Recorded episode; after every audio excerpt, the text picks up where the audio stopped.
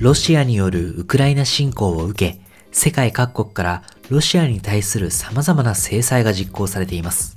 EU、欧州連合は経済制裁の一環でロシアからのエネルギー輸入を大幅に減らす計画です。ユーロニュースの3月8日の記事によると EU はロシアからの天然ガス輸入を年間1550億立方メートルから1000億立方メートルまで減らすと言います。ベルギーの首都ブリュッセルを拠点とするシンクタンクブリューゲルの分析によると、ヨーロッパは2021年1月から2月時点で天然ガス輸入の47%をロシアに依存していました。一方、2022年1月から2月時点では、軍事衝突危機の高まりから、すでにロシアからの輸入シェアは28%に低下していたことが判明しています。ロシアからの輸入シェアが減った分、ノルウェーからのガス輸入や液化天然ガス、LNG 輸入の増加で保管された格好となりました。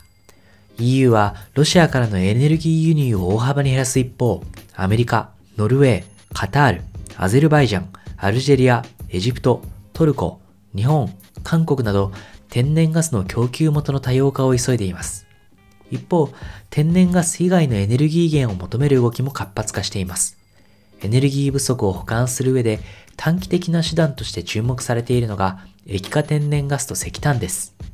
液化天然ガスに関しては、ドイツがカタールからの液化天然ガスの輸入を増やすため、LNG ターミナルの建設などを検討。また、イタリアでもアルジェリアからの液化天然ガス輸入量を増やす計画が持ち上がっていると言います。液化天然ガスだけでは不足分を補えないと言われており、石炭による火力発電を再開せざるを得ないという声も上がっています。ユーロニュースが報じたところでは、ドイツのロバート・ハーベック経済気候法大臣は公共ラジオ放送で、最悪のシナリオを想定すると石炭火力発電をスタンバイ状態にすること。場合によっては発電所を稼働せざるを得ない状況になるかもしれないと発言したといいます。短期的なエネルギー保管策として LNG の輸入の増加や石炭火力発電の再開が検討されている一方、長期的にはやはり代替可能エネルギーが鍵になると見られています。ただし、この代替可能エネルギーに関する議論は、今回のウクライナ危機をきっかけに大きく変化することが見込まれます。これまで太陽光、風力、水力、地熱など自然の力をそのまま活かし発電するエネルギーを代替可能エネルギーと呼んでいました。しかし今後は原子力発電も代替可能エネルギーとして扱うことが標準となり、ヨーロッパで普及が加速する可能性が見えてきているんです。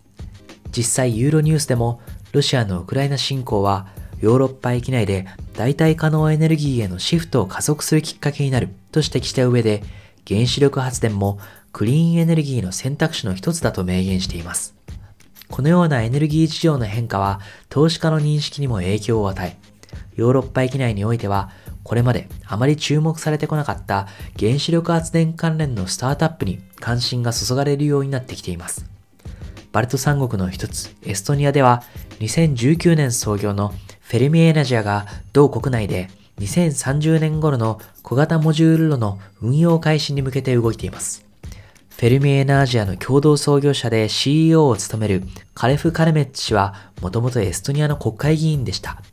ロシアへのエネルギー依存が強いこと、エストニアの主要発電所が二酸化炭素排出量が多いオイルシェールに頼っていることに対する懸念から同社を創業しました。フェルミエナージアが推進する小型モジュール炉の発電能力は一般的な原子力発電所の3分の1ほどですが、エストニア国内30万世帯分の電力を供給できると言います。エストニアの人口は約133万人。世帯数は60万世帯と言われています。小型モジュール炉1機で国内の半分の世帯をカバーできることになります。ヨーロッパ域内での小型モジュール炉への関心は高く、フェルミエナージアに対してスウェーデンのエネルギー大手、バッテンフォールが投資を行ったり、イギリスのロールスロイスが共同研究を実施するなどしています。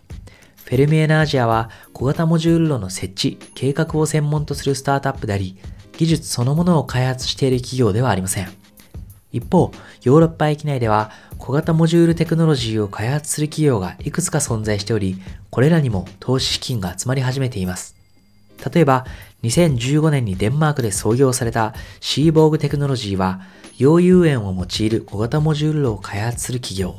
フィンテック大手、クラーナの株主であるデンマークの富豪、ホルシェ・ポールセン氏。ゲームエンジン開発企業、ユニティの共同創業者、デビッド・ヘルガソン氏などから2000万ユーロ、約25億円を調達しています。このほか、デンマーク拠点のコペンハーゲンアトミックス、スイスのトランスミューテックス、イギリスのニュークレオやモルテックスエナジーなどに投資家の注目が集まっています。さて、液化天然ガス、太陽光、風力、そして小型モジュール論。ヨーロッパはどのような手段で脱ロシア依存を達成するのか、今後の動きを注視したいです。